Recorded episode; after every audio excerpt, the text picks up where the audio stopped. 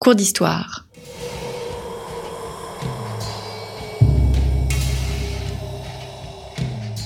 Une émission de la rédaction de Storia Voce.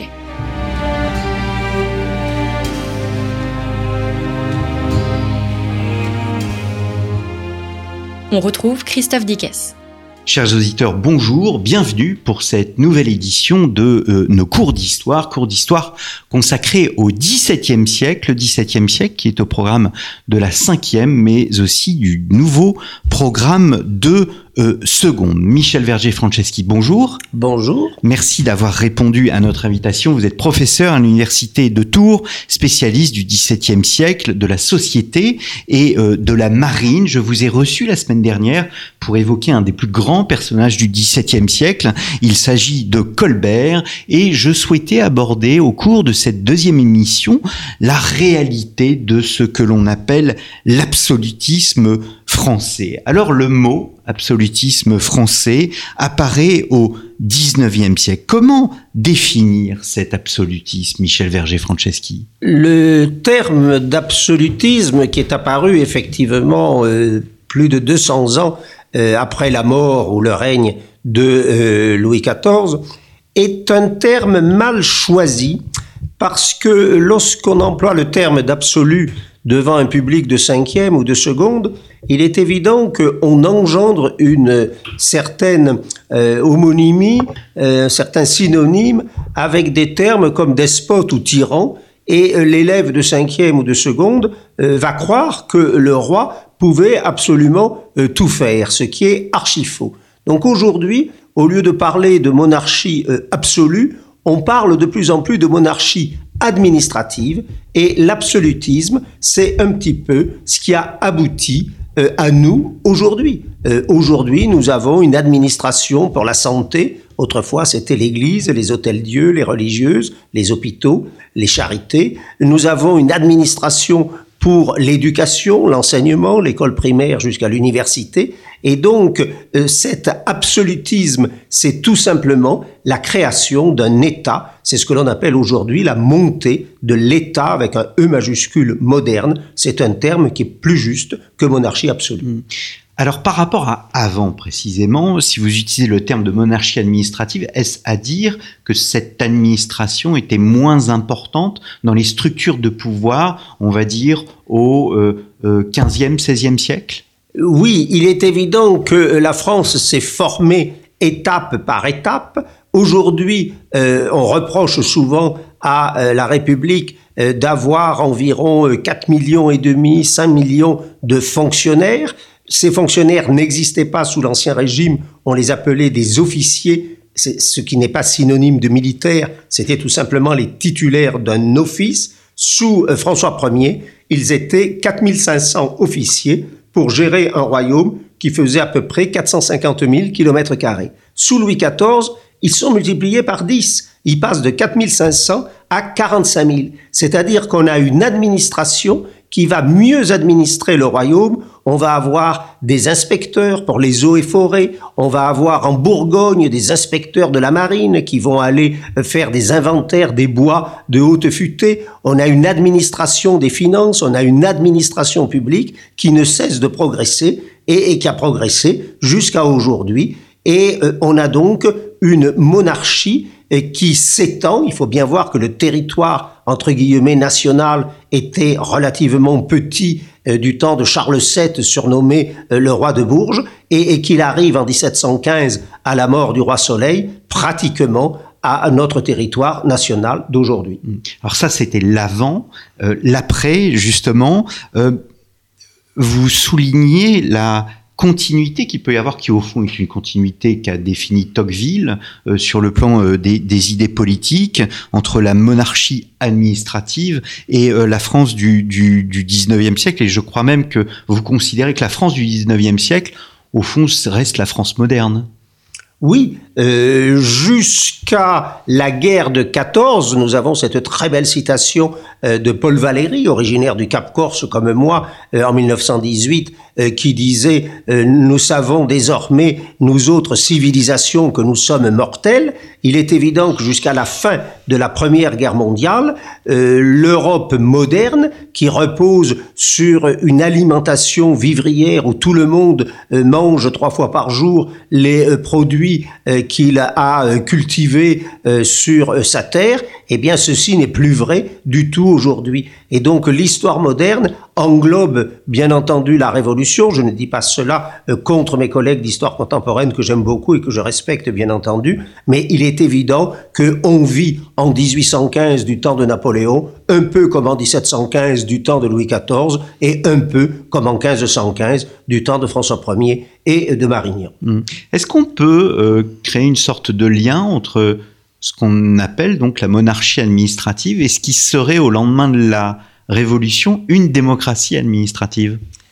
Alors la notion de démocratie, évidemment, sous euh, l'Ancien Régime, euh, ne peut pas être formulée de cette façon-là. Mais euh, là, je viens de finir une biographie du maréchal d'Ornano, qui est fait maréchal de France par Henri IV. C'est extraordinaire de voir combien le peuple a un pouvoir qui n'est pas un pouvoir démocratique, mais qui a un pouvoir qui est lié au nombre.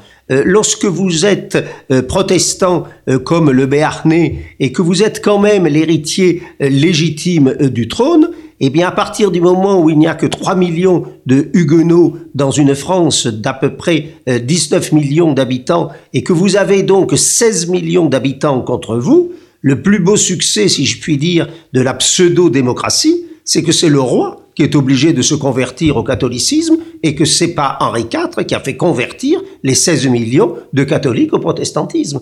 Donc, le poids du démos, le poids du peuple, le poids que représente le nombre, la négociation qu'Henri IV devait engager avec les Rouennais, avec les Marseillais, avec les Havrais, avec les Parisiens, Paris vaut bien une messe en 1594, montre que le peuple avait un réel pouvoir qui était lié à son nombre et à sa force armée. Hmm. Le pouvoir du roi n'est donc pas euh, illimité. Euh, vous évoquez le pouvoir du peuple, démos. Euh, est-ce qu'il y a d'autres limites au pouvoir royal? Ah, le roi a un pouvoir qui est beaucoup plus limité. C'est pour cela que le terme d'absolutisme, il faut vraiment l'expliquer à des enfants de cinquième ou de seconde. Le roi n'est pas un despote, n'est pas un tyran, parce que son pouvoir est limité par les lois fondamentales du royaume. Euh, le roi ne peut pas choisir son successeur. Quand Louis XIV, en 1714, à l'âge de 76 ans, euh, prend euh, un édit qui déclare les bâtards aptes à régner en faveur du comte de Toulouse et du duc du Maine qu'il a eu de sa liaison avec Madame de Montespan, c'est un tollé notamment sous la plume du duc de Saint-Simon avec raison, les bâtards ne peuvent pas être rendus aptes à régner par la décision du roi. On se succède de mâle en mâle depuis 1328 par ordre de primogéniture. Le roi donc ne peut pas faire comme un président de la République aujourd'hui qui dit je conseille de voter pour X ou pour Y. Le roi n'est pas libre du choix de son successeur. Euh, l'aventure du masque de fer qui reste en prison pendant 34 ans et qui n'est pas exécuté, l'aventure de Fouquet euh, qui est jugé entre 1661 et 64 et qui n'est pas euh, condamné à mort malgré la volonté de Louis XIV, montre que ce roi prétendu absolu est limité, ne serait-ce que parce qu'il est un roi chrétien et qu'il ne peut pas euh, infliger euh, la mort et que euh, même s'il avait voulu faire pendre Fouquet, eh bien, il a été obligé de le conserver en prison pendant 19 ans à Pignerol jusqu'en 1680. Mhm. L'Église est aussi un contre-pouvoir? Alors l'Église a un pouvoir considérable puisque elle peut excommunier le roi et on sait que cela s'est fait à plusieurs reprises dans l'histoire de France. Elle peut le priver de la communion. Elle l'a fait avec Louis XIV pour mettre fin à ce double adultère puisque le roi était marié à Marie-Thérèse d'Espagne et Madame de Montespan était mariée euh, au premier cocu de France, comme il le disait lui-même euh, en parlant de lui, le marquis de Montespan. Et donc on pouvait, au moment de Pâques, euh, le grand aumônier de la cour interdire la communion au roi. Et on sait très bien qu'après Pâques, il y a d'ailleurs des phrases délicieuses de Saint-Simon qui dit euh, après Pâques, le roi a revu Madame de Montespan et il en est advenu euh, la naissance de Mademoiselle de Blois. Donc c'est très joliment dit, mais l'Église effectivement a un pouvoir considérable. Mmh. On connaît tous la, phrase qui est une phrase apocryphe hein, de Voltaire, l'État c'est moi. Euh, est-ce que cette phrase recoupe une réalité ou euh, au fond il faut, il faut la, nuancer Alors cette phrase l'État c'est moi a évidemment fait euh, couler beaucoup d'encre comme cette année au sujet de la République lorsque l'un homme politique a prétendu que la République c'était lui et donc pour Louis XIV euh, cette phrase est tout à fait apocryphe. Euh, c'est une phrase du 7 mars 1661, c'est-à-dire le jour de la mort du euh, second cardinal, donc qui est le cardinal Mazarin.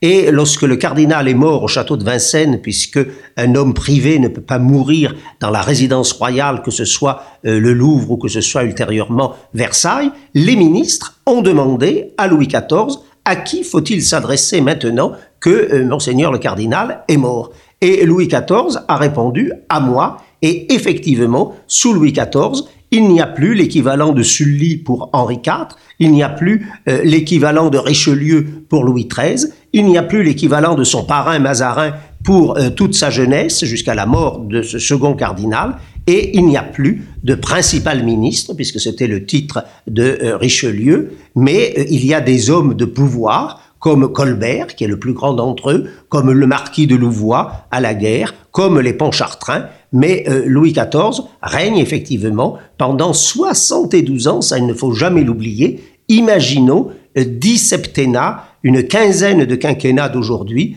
Imaginons un président de la République qui serait aujourd'hui au pouvoir depuis 1945. Euh, C'est cela, 72 ans de règne. Et donc, l'État, c'est moi est une phrase apocryphe mais elle représente effectivement quelque chose, surtout à une période où l'espérance de vie était beaucoup plus courte et beaucoup d'hommes du XVIIe siècle sont nés, ont vécu et sont morts sous Louis XIV. Mm. Alors il y a une autre phrase qui est euh, euh, qui a eu une belle postérité et qui est censée représenter euh, ce règne, c'est car tel est mon bon plaisir.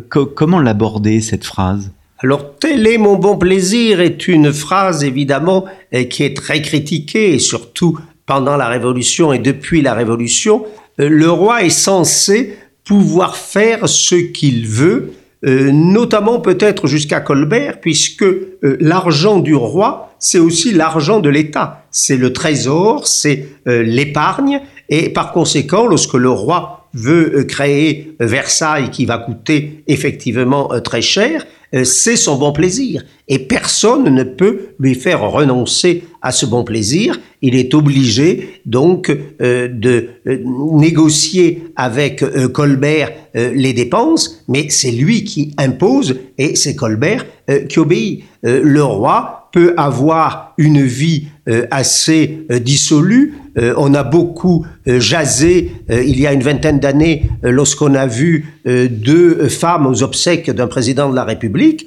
Eh bien, les ambassadeurs vénitiens jasaient beaucoup lorsqu'ils voyaient la reine, mademoiselle de la Vallière, madame de Montespan ou la duchesse de Fontange, trois femmes enceintes en même temps du roi dans la chapelle de Versailles, évidemment, pour un ambassadeur de la République de Venise, rempart euh, de la chrétienté et du catholicisme face au monde ottoman, cela faisait désordre. Hmm. Alors nous avons fait une émission euh, avec euh, comment Christophe Levental sur les voyages de Louis XIV, mais je sais que vous êtes particulièrement attaché à l'idée justement que Louis XIV connaît les Français il connaît plus que la France, il connaît les Français, euh, il les rencontre, euh, à la différence par exemple d'un Louis XVI qui n'est allé qu'une seule fois euh, de sa vie à la rencontre des Français, c'était à Cherbourg.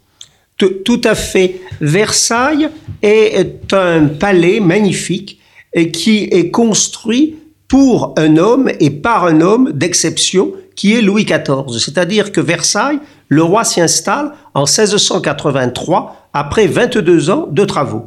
Et avant euh, cette construction euh, du euh, palais, Louis XIV, comme Louis XIII, comme Henri IV, comme tous les Valois, a visité son royaume. Louis XIV est allé tout petit, c'est extraordinaire, à 9 ans, en 1647, il a visité Dieppe, qui est un port protestant. En 50, il est allé à Bordeaux, il n'avait que 12 ans, avec sa mère Anne d'Autriche. En 58, et ensuite, il a fait trois voyages successifs à Dunkerque. En 60, il visite Marseille, il va à Toulon, il va anoblir même euh, le premier échevin de la petite ville d'hier parce qu'il a des orangers odoriférants absolument magnifiques. Et euh, Louis XIV connaît le royaume, c'est le dernier souverain euh, du royaume à si bien connaître la France en dehors de la Bretagne, qui évidemment est beaucoup trop loin et puis qui n'a pas le même climat que la Provence. C'est ce qui l'attire peut-être moins. À partir du moment où la cour se sédentarise à Versailles, c'est peut-être l'erreur posthume de Louis XIV, ses deux successeurs, Louis XV va au Havre en 49, mais heureusement il est allé à Metz en 46, il connaît un petit peu le royaume, et Louis XVI, c'est la catastrophe. Louis XVI en 86 va à Cherbourg, à Honfleur et, euh, et au Havre, et c'est tout. Et donc Louis XVI est totalement coupé, comme on le reproche souvent à nos hommes politiques, des Français, comme vous l'avez dit à juste raison à l'instant, alors que Louis XIV connaît les Provençaux, connaît les Marseillais, connaît les Dunkerquois, connaît à peu près l'ensemble de euh, ces sujets. Hum, donc il ne faut pas réduire Louis XIV à Versailles. Louis XIV est pleinement, euh, enfin connaît pleinement son royaume. Louis XIV connaît complètement son royaume pour une raison supplémentaire, c'est que 72 ans de règne, c'est aussi sous Louis XIV 54 années de guerre. Et donc c'est la guerre de Hollande, c'est la guerre de la Ligue d'Augsbourg, c'est la guerre de succession d'Espagne. Et donc le roi n'est pas quelqu'un qui joue aux cartes avec ses maîtresses enfermées dans son château de Versailles, mais c'est le premier gentilhomme de son royaume, c'est quelqu'un qui combat à la tête de ses armées. Cette guerre passe de 54 années sous Louis XIV à 11 sous Louis XV et à 5 sous Louis XVI, la guerre d'indépendance américaine, et Louis XVI est le seul roi de France qu'on ne voit pas à cheval à la tête de ses troupes, puisque les guerres ont lieu à Boston, à Philadelphie, à la Chesapeake, et par conséquent, il perd sa qualité essentielle de roi de guerre, et euh, ça nous amène à la catastrophe de 1789. Mmh. Est-ce qu'il existe une particularité française? Est-ce que le roi Louis XIV et sa conception euh, du pouvoir constituent euh, en Europe une particularité Oui, Louis XIV voulait absolument être à nul autre pareil, nec pluribus impar, et effectivement, c'est le plus grand roi de l'univers. Il exige que les vaisseaux euh, français soient salués, par exemple, par tous les vaisseaux espagnols, anglais, hollandais qui rencontrent les siens à la mer. Et Louis XIV a voulu, d'une façon délibérée, faire de la France la première puissance du monde et arracher, comme le disait Anne d'Autriche et Richelieu, le sceptre de Neptune euh, à l'Espagne, à Madrid, qui était la première puissance du monde depuis Christophe Colomb, qui avait pris euh, le Mexique en 1519, le Pérou en 2025, le Chili en 45, qui s'était agrandi des Philippines sous euh, Philippe II, et par conséquent face à cette immense monarchie espagnole,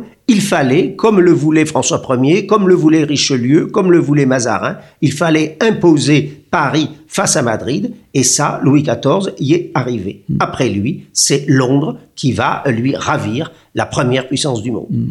Faire de ce règne un moment autoritaire, c'est plaquer une vision contemporaine des choses?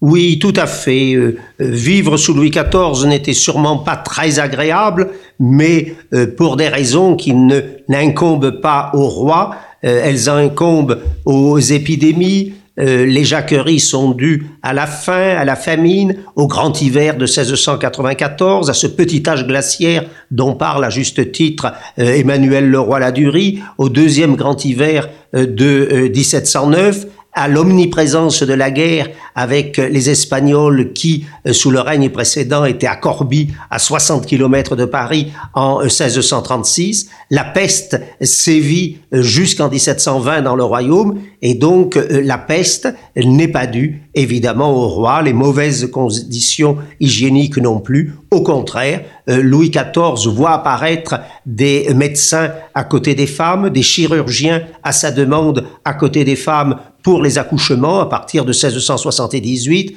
Il voit apparaître des coiffeurs qui se détachent des barbiers à partir de 1650 et il n'a cessé d'améliorer la condition, peut-être pas des Français parce qu'on ne peut pas maîtriser le climat, on ne peut toujours pas en 2019, mais d'améliorer euh, les conditions de son royaume, ça c'est certain. Merci beaucoup Michel Verger-Franceschi. Pardon. Je renvoie nos auditeurs à notre émission précédente consacrée à Colbert et je vous donne rendez-vous la semaine prochaine. Nous allons voir la France entre jacobinisme et girondinisme. Merci. Merci à vous.